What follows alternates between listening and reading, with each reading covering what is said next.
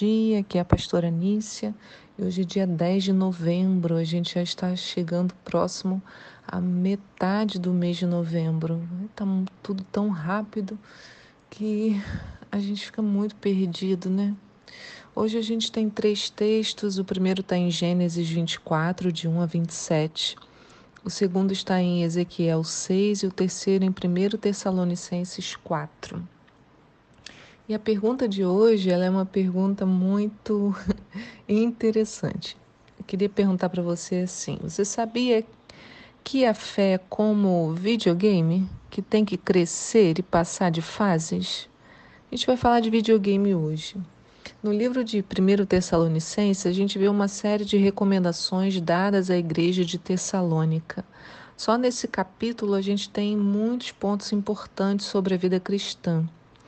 Como eu já escrevi antes, não sei se foi ontem ou na semana passada, é, a igreja de, de Tessalônica, né, onde moravam os tessalonicenses, era uma igreja nova, mas que estava dando bons frutos. Né? Paulo estava bem animado com as notícias enviadas por Timóteo e, na, e a carta que ele escreve, né, do, a primeira e segunda Tessalonicenses, em tom paternal, oferece alguns conselhos que também são muito úteis para nós que estamos lendo agora, né, depois de tantos anos. Ele escreve essa carta mais ou menos no ano 51 depois de Cristo.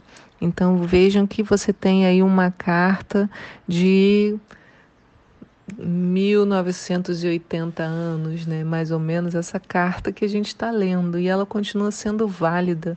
Essa que é a beleza da Bíblia, né? Você tem aí textos antiquíssimos, mas que ainda se aplicam como se tivessem sido escritos hoje. Por exemplo, a gente vai falar de videogame e naquela época não tinha nem sombra disso, né? E a gente consegue fazer essa alusão. Então, o primeiro conselho que ele dá é sobre crescimento, sobre progresso da fé que é desenvolvido pela busca da santidade. Depois ele fala do crescimento na vida pessoal, no trabalho. É, vamos ver lá em 1 Tessalonicenses 4, no versículo 1, diz assim: Quanto ao mais, caros irmãos, já vos orientamos acerca de como viver a fim de agradar a Deus, e de fato assim estás caminhando. Lembra que eu falei que ele estava orgulhoso, né? Agora vos rogamos a vos rogamos e encorajamos no Senhor Jesus que nesse sentido deveis progredir ainda mais pois sabeis os mandamentos que vos recomendamos pela autoridade do Senhor Jesus. A vontade de Deus é esta, a vossa santificação. Por isso, afastai-vos da imoralidade sexual. Cada um de vós saiba viver com seu próprio cônjuge em santidade e honra, não dominados pela paixão de desejos sem controle, à semelhança dos pagãos que não conhecem a Deus. Quanto a este castigo, ninguém seduza ou tire proveito este assunto, ninguém seduza ou tire proveito de seu irmão, porque o Senhor castigará todas essas práticas, como já vos advertimos com toda certeza. Pois Deus não vos convocou para a impureza, mas sim para a santificação. Portanto, aquele que rejeita estas orientações não está rejeitando o homem, mas a Deus, que vos outorga o seu Espírito Santo.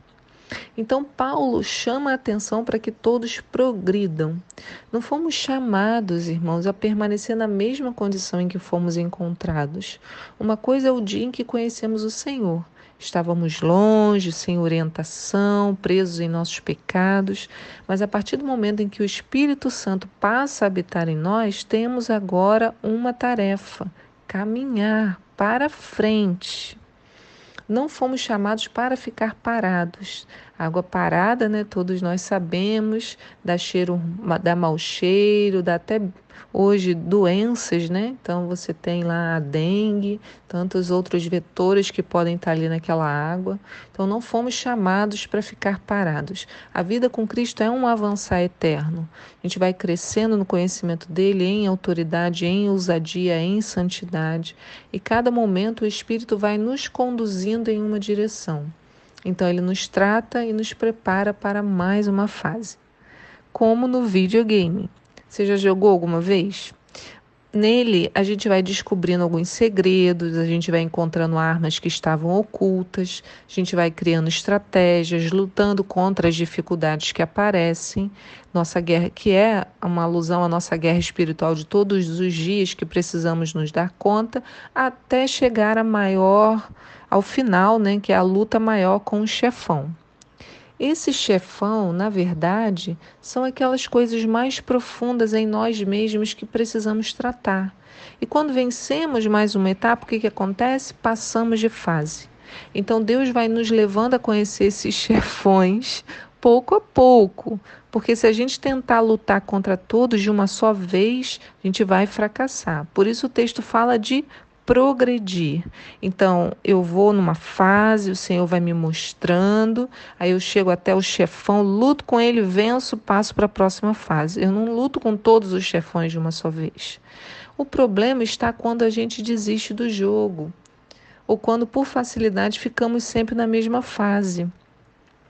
Quando eu era bem jovenzinha, adolescente, eu jogava com meu irmão, meu irmão gosta muito de jogar videogame, né? E aí, assim, aquele desafio ali de lutar no final era muito bom, só que às vezes eu chegava, eu estava cansada, não queria ficar pensando, então eu jogava as fases anteriores, porque aí não precisava fazer muito esforço, eu já sabia como era, é, rapidinho a gente vencia e tal. Mas o problema é esse porque quando chega, às vezes, o confronto com o chefão, a gente recua e quer ficar naquela fase anterior que é menos dolorida.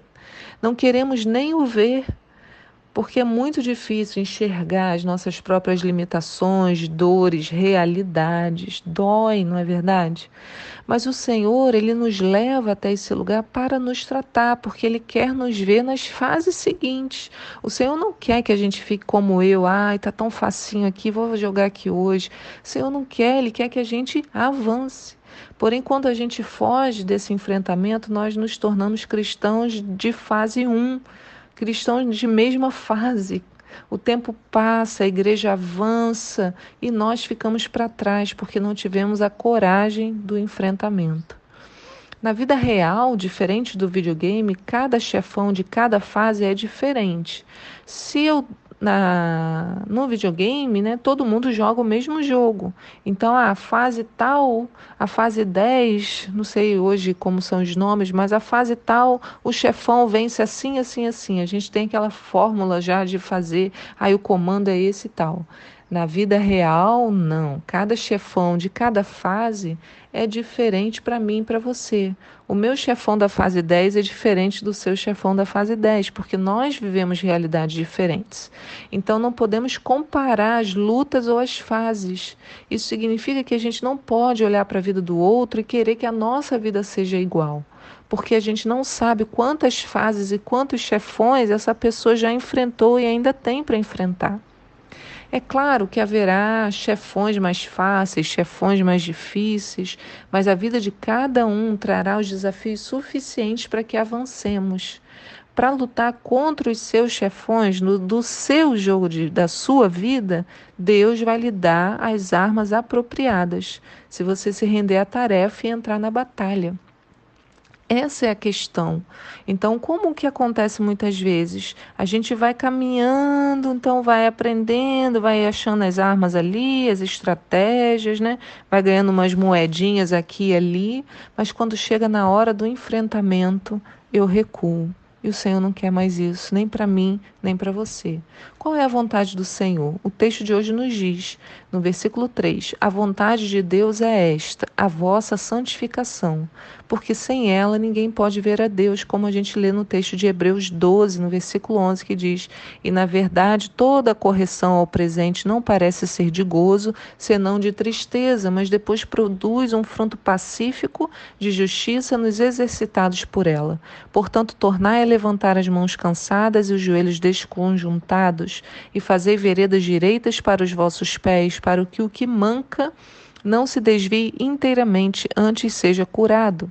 Segui a paz com todos e a santificação, sem a qual ninguém verá o Senhor. Então eu poderia dizer, todo jogo de videogame no presente é difícil, não traz esse prazer, mas quando passamos de fase, isso gera em nós um fruto bom de justiça, de esperança. E assim o Senhor fortalece as nossas mãos cansadas e os nossos joelhos desconjuntados, para que tenhamos condições de avançar. Então ele diz: para que o que manca não se desvie, antes seja curado. Por isso, é isso que o Senhor quer. Ele mostra para nós esse chefão, essa coisa feia da nossa vida, para que a gente seja sarado e que a gente pare de é, manquejar e a gente não se desvie, a gente continue. Então, não essa coisa de ficar sempre na mesma fase, sabe o que acontece? É que a gente volta, a gente ninguém fica parado, ou você avança para frente ou você avança retornando, né, na direção é, contrária. Então, no texto de hoje, a gente tem ainda duas orientações que diz, no versículo 9, no que se refere ao amor fraternal, entretanto, não há necessidade de que eu vos escreva, porque vós mesmos estáis por Deus instruídos que deveis amar-vos uns aos outros. E, na verdade, estáis praticando esta ordem mesmo para com todos os irmãos em toda a Macedônia. Todavia, vos encorajamos, queridos irmãos, que progridam nisto cada vez mais, buscando viver em paz, cuidando cada qual da sua vida e trabalhando com as próprias mãos, como já orientamos, de modo que vos porteis com digna, dignidade para os, com os de fora e de nada venhais a necessitar, necessitar da parte deles. Então, a primeira, né, a, ter, a segunda orientação de hoje é o exercício do amor e do cuidado. Então, mas a igreja estava praticando isso muito bem, né? Paulo fala, é, fala isso com esse orgulho. Mas aí, no terceira recomendação, ele fala sobre o segundo tipo de progresso, que é o progresso da vida pessoal. Então, ele diz: viver em paz, cada um cuidando da sua própria vida e trabalhando com as próprias mãos para que tenham o seu sustento.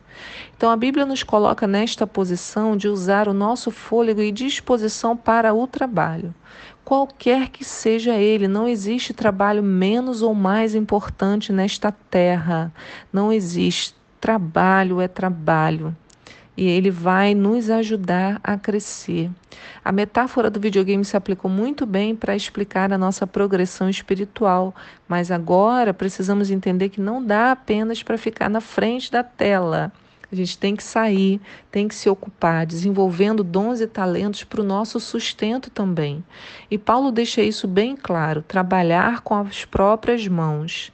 Assim, crianças e jovens devem estudar e batalhar para uma vida melhor, ter o suficiente para comer, para vestir, para realizar os seus sonhos. Então, mesmo Deus cuidando de tudo, existe o trabalho que cabe a nós, o empenho e o uso dos nossos talentos para o nosso desenvolvimento pessoal, para o nosso progresso.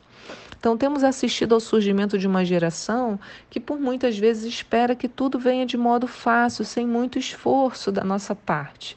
Né? Tem até uma nomenclatura que eu li no jornal esses dias, a geração dos nem-nem. Você já ouviu isso? Dos jovens que nem trabalham e nem estudam. Olha que coisa. Ficam na casa dos pais eternamente, acomodam-se na dependência. Mas o que que Paulo nos ensina? Cada um tem que cuidar da sua própria vida.